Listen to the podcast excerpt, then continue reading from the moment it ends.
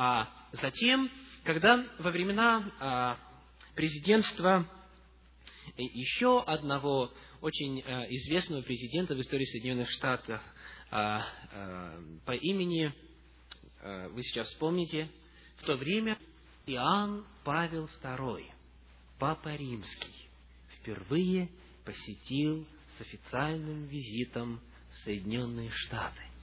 И когда президент, который был баптистом на тот момент, он обнимал папу римского в Белом доме, и это все на высшем уровне было обставлено, и вся Америка следила за этим, как было имя президента?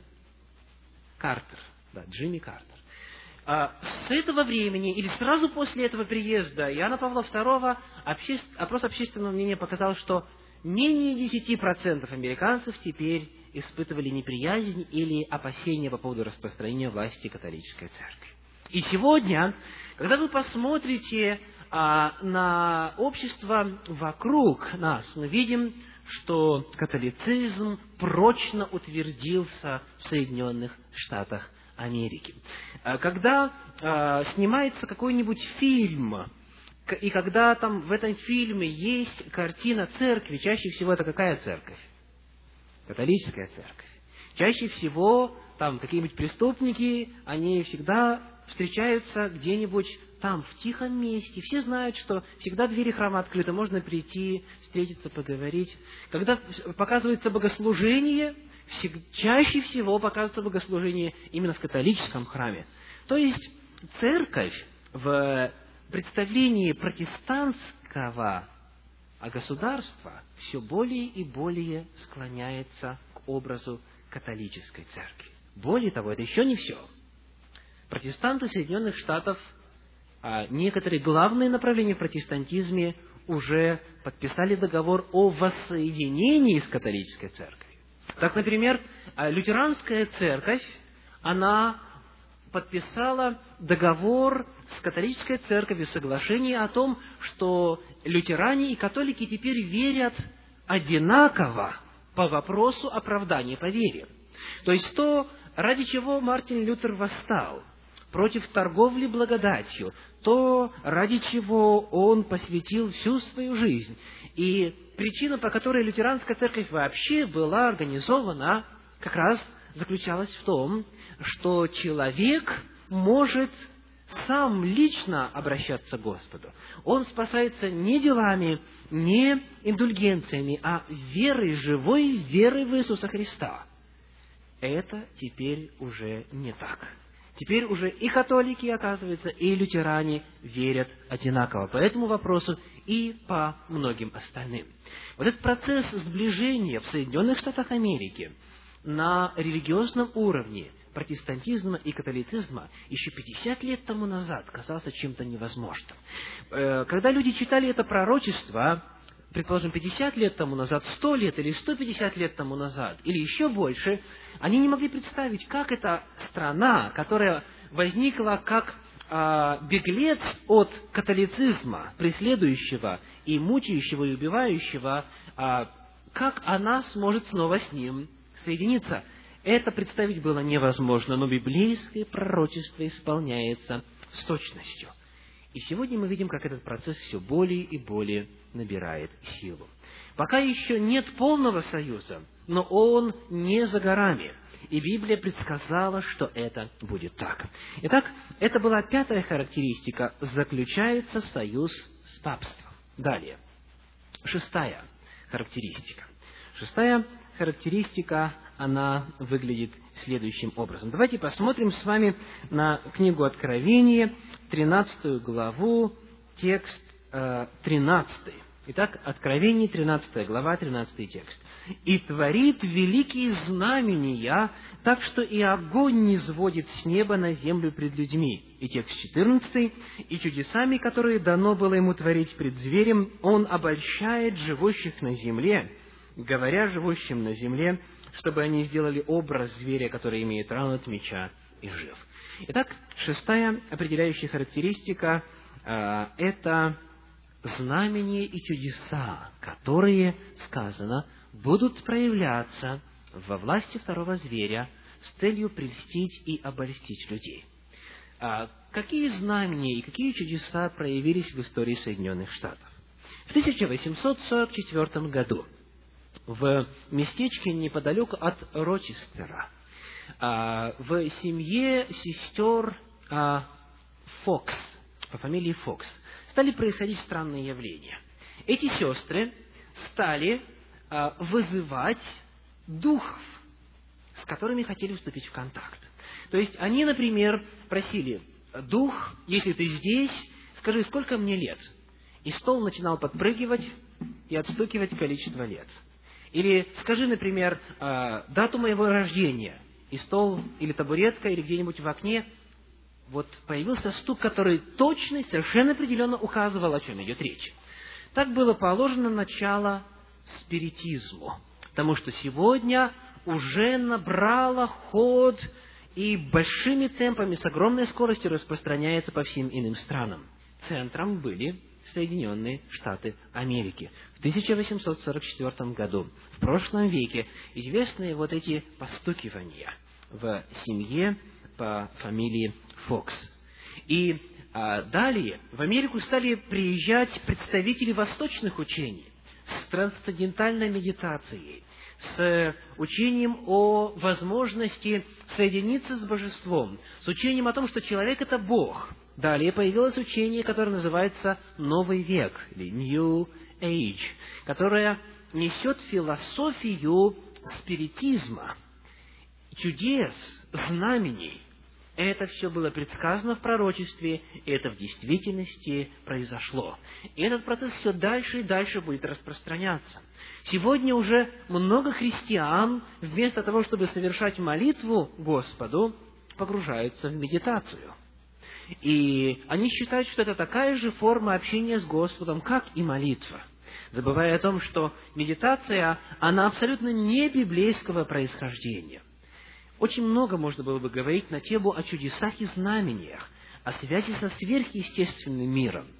Но достаточно того, что мы уже сказали. Соединенные Штаты стали центром распространения спиритизма со знамениями и чудесами. Далее. В этом описании, в 13 главе книги Откровения, мы переходим с вами к седьмой характеристике, к седьмой определяющей черте власти зверя, второго зверя из 13 главы книги Откровения. И я приглашаю вас прочесть 15 текст. «И дано было ему вложить дух в образ зверя, чтобы образ зверя говорил и действовал так, чтобы убиваем был всякий, кто не будет поклоняться образу зверя. Итак, появляется термин «образ зверя». Что это такое? Что такое образ зверя? А в оригинале, в древнегреческом языке используется слово «эйкон». Для тех, кто записывает, повторю еще раз, древнегреческое слово «эйкон», ударение на второй слог – Давайте посмотрим, как в иных местах Священного Писания переводится это слово. 2 Коринфянам, 4 глава, 4 текст. 2 Коринфянам, 4 глава, 4 текст. «Для неверующих, у которых Бог века сего ослепил умы, чтобы для них не воссиял свет благовествования о славе Христа, который есть образ Бога невидимого, Итак, образ – это то же самое слово «эйкон», используется здесь в оригинале, и сказано, что Христос был кем? Образом Бога невидимого. Что это означает? Он был таким же. Он был таким же, он был воплощением Бога. Еще одно место в Новом Завете, где используется древнее греческое слово «эйкон», это Колоссянам 1 глава, текст 15. Колоссянам 1, 15 здесь сказано следующее. Который, описывается снова Иисус Христос, который есть образ, эйкон, Бога невидимого. Итак, образ по самому определению – это воспроизведение чего-то или кого-то. То есть сказано, что этот второй зверь, то есть Соединенные Штаты Америки, они вложат дух или оживят образ зверя. Скажите, чем отличалась сила зверя, которая а, представлена в истории как а, папство или Священная Римская империя? Какова главная характеристика? Что такое образ зверя? Это соединение религиозной и политической власти. Вот это соединение – главная характеристика, потому что без этого церковь не могла бы преследовать, без этого церковь не могла бы убивать, мучить и издеваться над последователями Иисуса Христа. То есть образ зверя, сказано, будет воскрешен. Иными словами, должно быть воскрешено или возрождено объединение церкви с государством в Соединенных Штатах Америки. На сей день это пока невозможно, потому что существует а, в Конституции четкое определение, что государство и церковь разделены. Но если вы внимательно следите за а, политическими событиями в Соединенных Штатах Америки, вы знаете, что все больше и большее количество людей желают убрать это разделение между церковью и государством.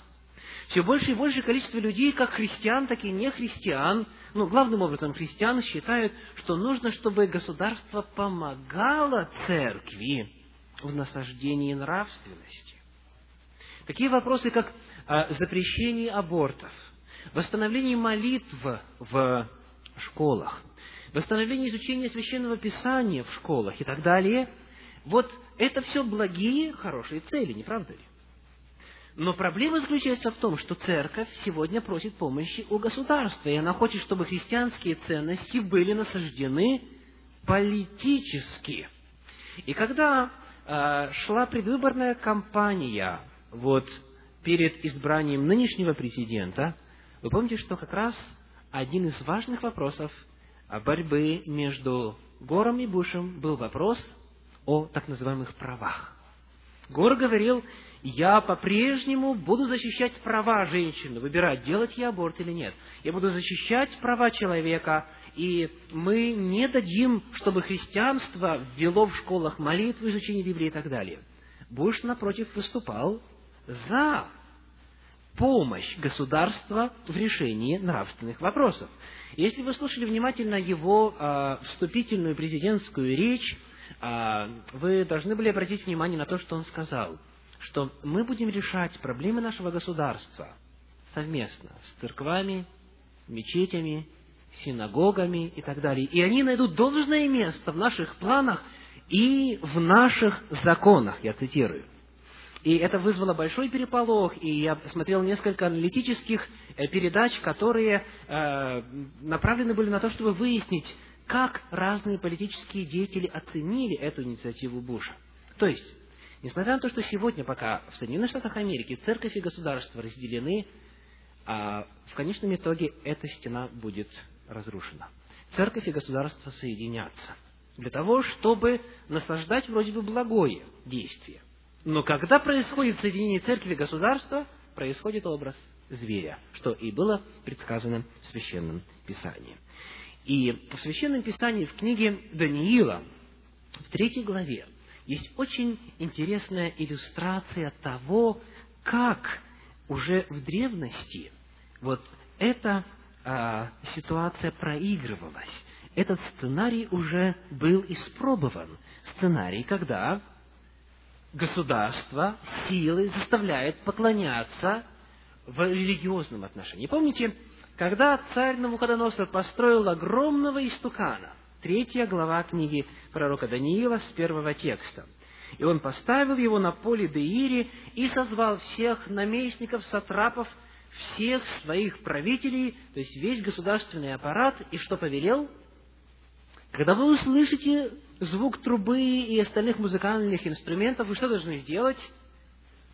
Пасть и поклониться золотому истукану, который я сделал. А если не пойдете и не поклонитесь, что произойдет? Будете брошены в печь, раскаленную огнем, будете истреблены. Дело в том, что а, Вавилонское государство, Вавилонская империя вмещала в себя представителей самых-самых разных народов, со своими разными божествами, со своими разными верованиями. но она заставляла их под страхом смерти поклоняться своим богам. Вот в чем принцип образа зверя. Когда политическая власть используется для того, чтобы заставить исповедовать какую-то религиозную точку зрения. И вы помните, что тогда три человека, три еврейских юноши были на этом поле Диир, в числе огромного количества людей, которые, когда заиграли эти музыкальные инструменты, остались стоять. И они не пали и не поклонились. И когда их царь подзывает и говорит, может быть, вы э, осл... э, не, не достаточно хорошо услышали, может быть, вы не поняли, я еще раз вам повторяю, что нужно сделать то-то и то-то. Итак, когда вы снова услышите музыкальные инструменты, пойдите. И помните, что они отвечают? Давайте прочтем этот очень важный текст. Даниила, 3 глава, тексты 16, 16 по 18. «И отвечали Сидрах, Месах и Авдинага и сказали царю Навуходоносору, нет нужды нам отвечать тебе на это. Бог наш, которому мы служим, силен спасти нас от печи, раскаленной огнем, и от руки твоей царь избавит. Если же и не будет того, то да будет известно тебе, царь, что мы богам твоим служить не будем, и золотому истукану, который ты поставил, не поклонимся. Проблема была в том, что повиноваться Навуходоносору тогда означало выйти или выступить против Бога. Потому что Бог говорит, не делай себе кумира, никакого изображения и не поклоняйся. И в последнее время перед жителями земли встанет тот же самый вопрос, та же самая дилемма. Когда церковь, объединенная с государством, используя всю политическую мощь и влияние Соединенных Штатов Америки, будет насаждать вот именно такой способ поклонения, какой она считает правильным, тогда нужно будет очень много мужества, подобно этим трем юношам, выстоять и сказать «нет» и стоять на стороне Господа. Итак, это был седьмой признак, образ зверя. Далее э, мы читаем в 13 главе тексты 16 и 17. «И он сделал то, что всем, малым и великим, богатым и нищим, свободным и рабам, положено будет начертание на правую руку их или на чело их, и что никому нельзя будет ни покупать, ни продавать, кроме того, кто имеет это начертание или имя зверя, или число имени его. Итак, здесь сказано, что и Соединенные Штаты будут оказывать экономическое давление на тех, кто будет отказываться принять начертание зверя. Напомню, что первый зверь – это папство. Итак, а, когда мы посмотрим на современный мир, мы в действительности увидим, что только Соединенные Штаты Америки в состоянии диктовать финансовую политику. Посмотрите. Когда, например, решается, какие цены установить на нефть, США не производит нефть. Они, в принципе, должны были бы покупать, по какой цене предложат. Но нет, Соединенные Штаты там в первую очередь имеют своего представителя, и он определяет часто. И он настаивает, он говорит, нет, вот цена должна быть такой. Либо мы сократим производство, либо мы сделаем то или другое. Сегодня на самом деле нет страны, которая могла бы в этом отношении, в финансовом отношении, соперничать с Соединенными Штатами Америки. И когда, предположим, какая-то страна не согласна с волей Соединенных Штатов, что происходит? Вспомним Ирак. Что происходит? Экономическая происходит блокада. Да? То есть экономическая эмбарго. Ничего нельзя туда возить, ничего нельзя продавать, ничего нельзя покупать. То есть люди вынуждены влачить жалкое существование, потому что где-то есть там далеко страна, которая имеет достаточно силы и власти, и военного потенциала для того, чтобы диктовать свои условия. А Югославия, недавний пример, то же самое. Иными словами, когда мы видим, а, что происходит сегодня в недавнем прошлом, мы очень четко представляем, как в будущем Соединенные Штаты будут диктовать свои экономические условия. И в зависимости от повиновения или ослушания воли а, этой страны будет а, приниматься решение. Никому нельзя будет ни покупать, ни продавать, кроме тех, кто поддерживает это начертание, кто поддерживает силу которую поддерживают и Соединенные Штаты Америки. Итак, снова, пока еще это пророчество не исполнилось до конца, но сейчас мы видим, что потенциал, он уже есть. И более того, с изобретением э, безденежной, э, в смысле безкупюрной, да, и безмонетной системы оплаты, э, с изобретением электронных денег, карточек – чековых, э, вернее, вот этих вот банковских счетов и так далее, и так далее. Сегодня вы с одним э, кусочком пластика можете поехать практически в любую страну мира, и вам не нужны деньги, то есть вам не нужно их обналичивать и так далее, и так далее. Наш мир все более и более глобализуется. Экономическая система становится все более и более единой. И мы идем к установлению единого экономического пространства. Мы пока на пути но вот предвестники этого уже есть, и достаточно серьезные. Итак, это был восьмой критерий, восьмая определяющая характеристика – экономическое давление. И мы в действительности убеждаемся в том, что США на сегодняшний момент единственная страна, которая в силах, в состоянии это делать. И делает, добавим. Дальше.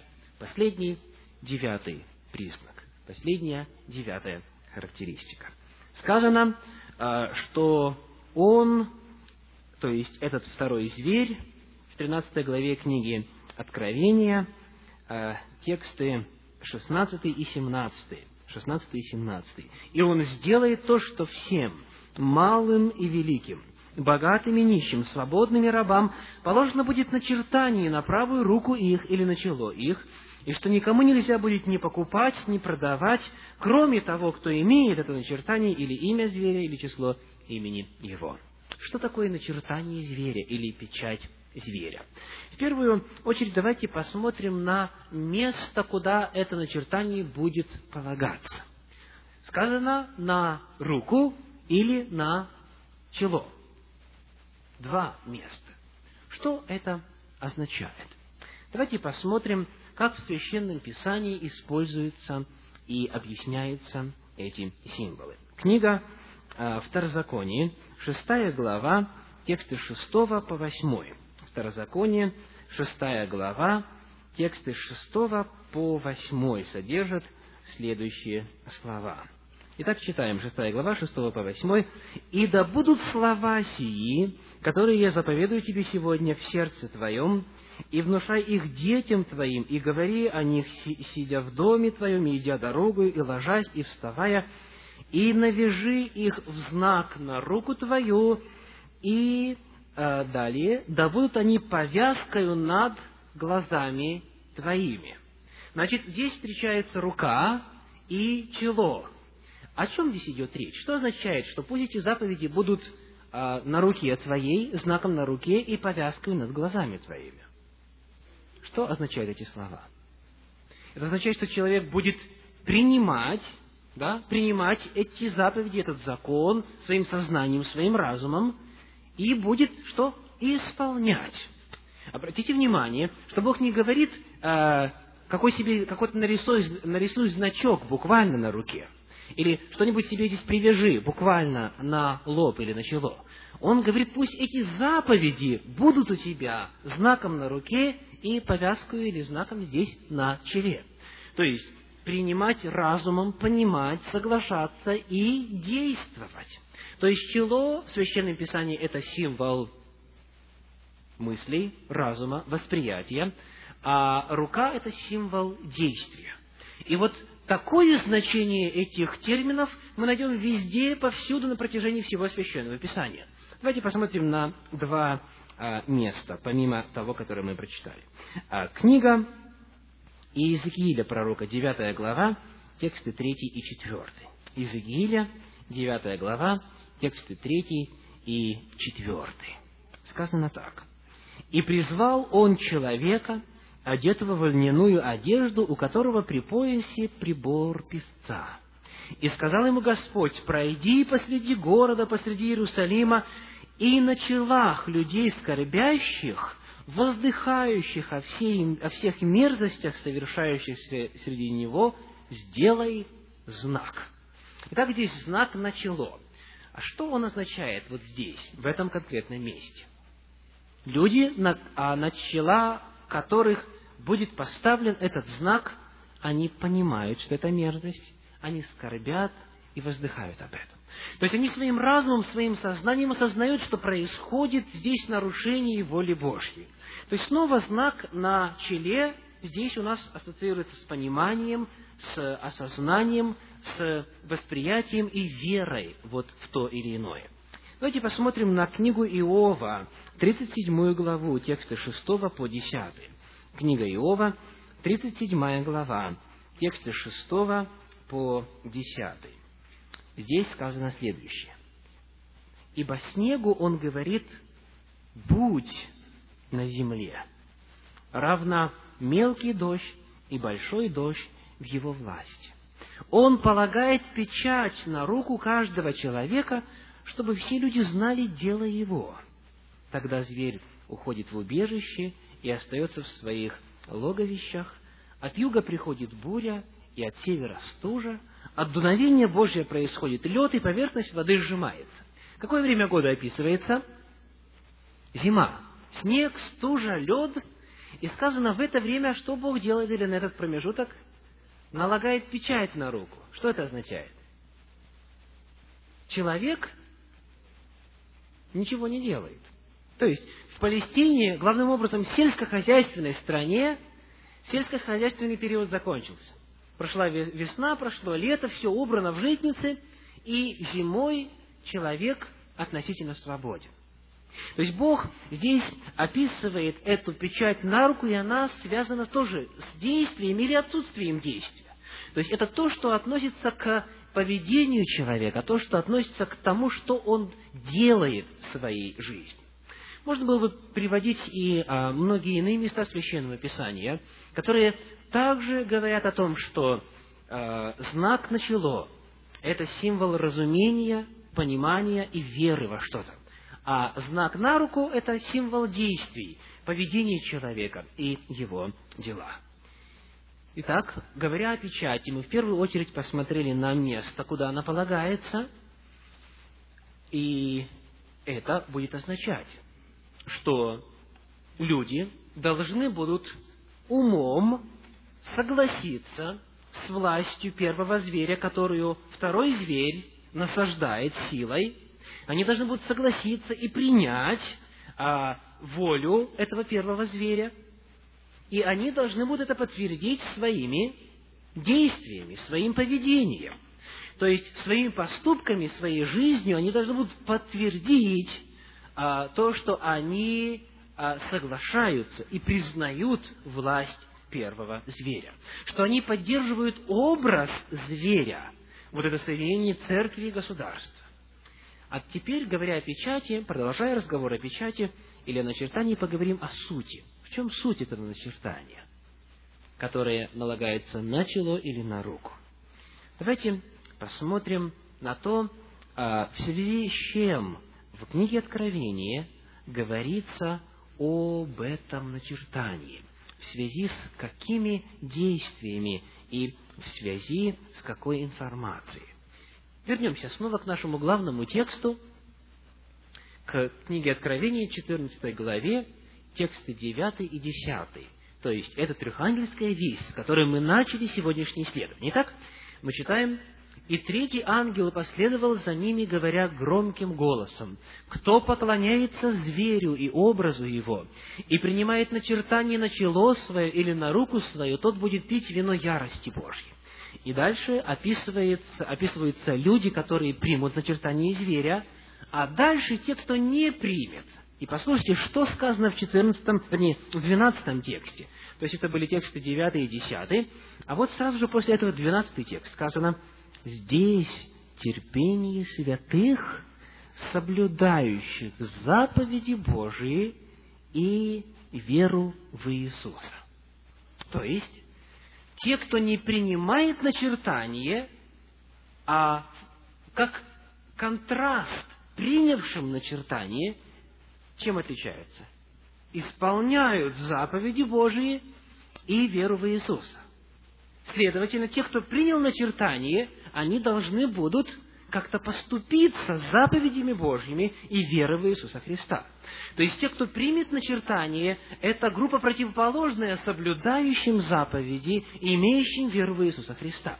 Иными словами, суть этого начертания будет сводиться к тому, чтобы принять лжеучение, вопреки воле Божьей, явленной в законе, э, в Священном Писании и в воле Иисуса Христа. Суть этого начертания будет сводиться к тому, чтобы отвергнуть волю Божью, чтобы идти путем не Божьим, а путем человеческих традиций, путем человеческих преданий и того лжеучения, которое будет насильно насаждаться.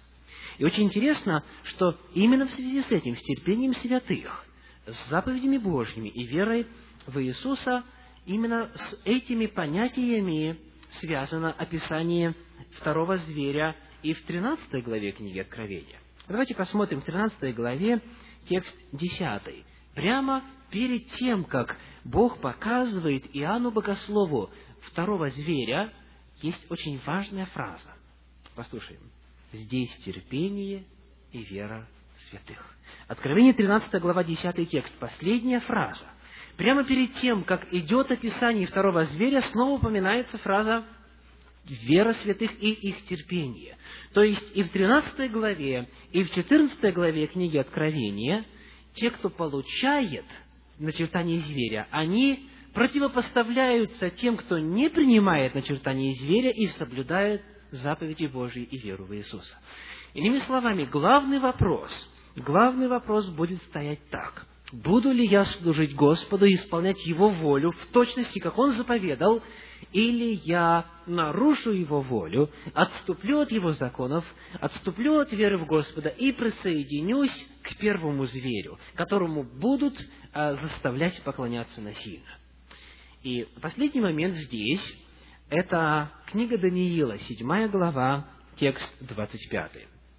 Книга Даниила, седьмая глава, двадцать пятый текст. Вы помните, там описывается малый рог, который обозначает кого?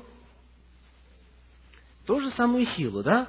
Это христианскую церковь-отступницу. А, э, церковь, которая имела время владычества 1260 лет и которая восставала против Господа и преследовала святых.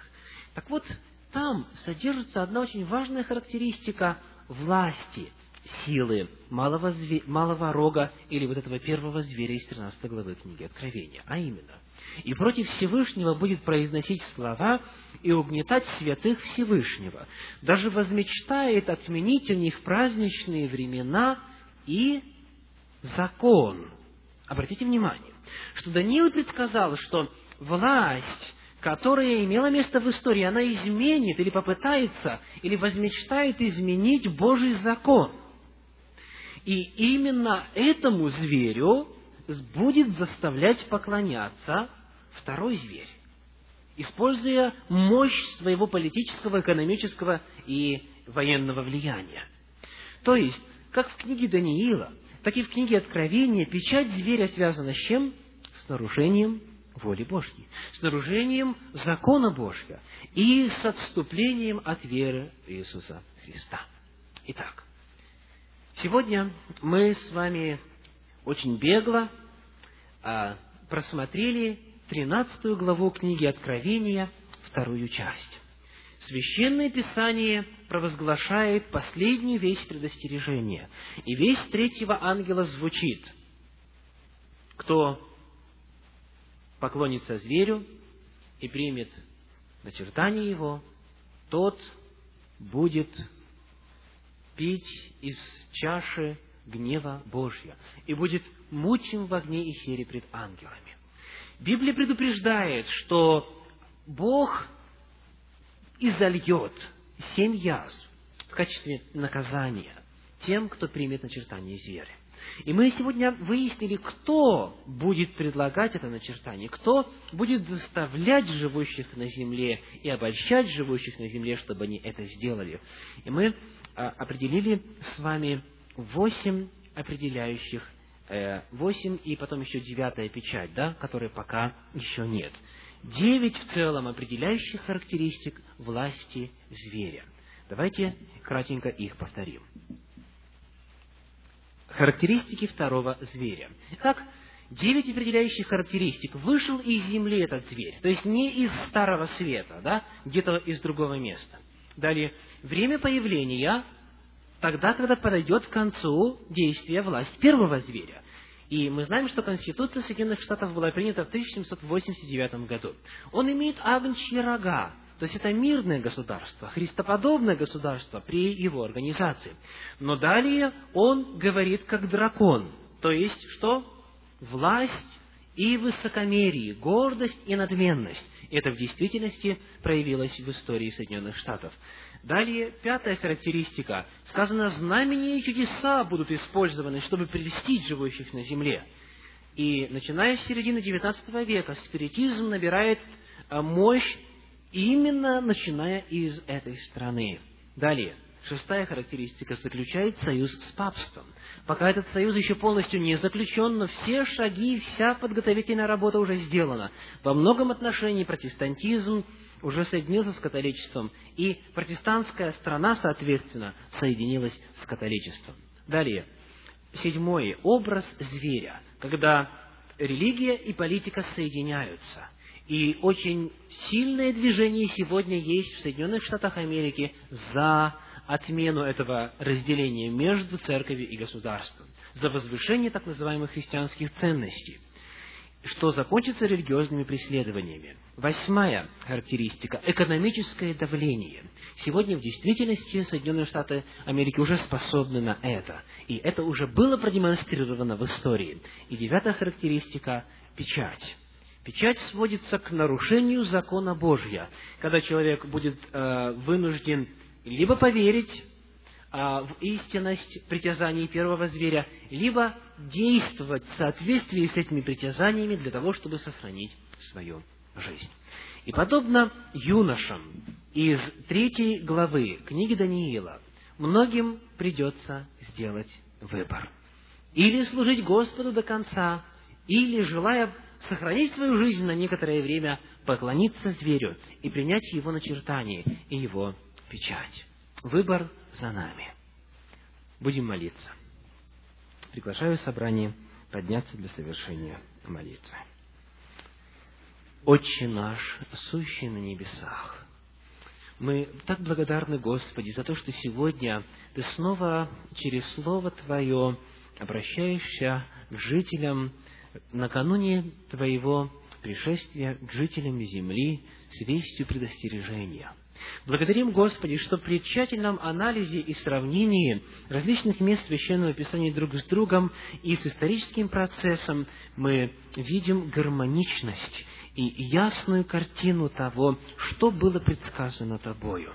Мы благодарим, Господи, за то, что Ты предупреждаешь нас заранее, за то, что эта весть сегодня звучит и провозглашается по всей земле и на каждом языке для всех народов. И мы просим, Господи, помоги, чтобы сегодняшнее исследование Слова Твоего помогло нам стать еще ближе к Тебе, изучать волю Твою каждый день, для того, чтобы принять ее и не подвергнуться опасности принять начертание зверя. Просим, Господи, сохрани и благослови, и да будет имя Твое прославлено, имя Отца, Сына и Святого Духа. Аминь.